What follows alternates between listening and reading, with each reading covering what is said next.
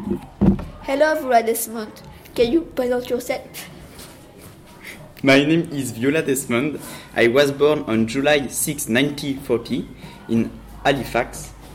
I am from Canada, so I am Canadian. Okay. Are you married? No, I'm not married. What are your studies? After graduating from high school, I went to Montreal in the United States to complete my training. At the time, beauty schools in Nova Scotia did did not help me. Black. I am aesthetic. Okay. What event launched your life as an activist? I went to a movie. There was no legal segregation in Nova Scotia, but the cinema reserved the seats at the ground floor exclusively for whites.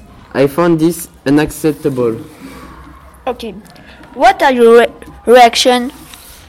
I refused to leave the white-only section of the Roseland Cinema in New Glasgow. Thank you. Thank you. Bye bye.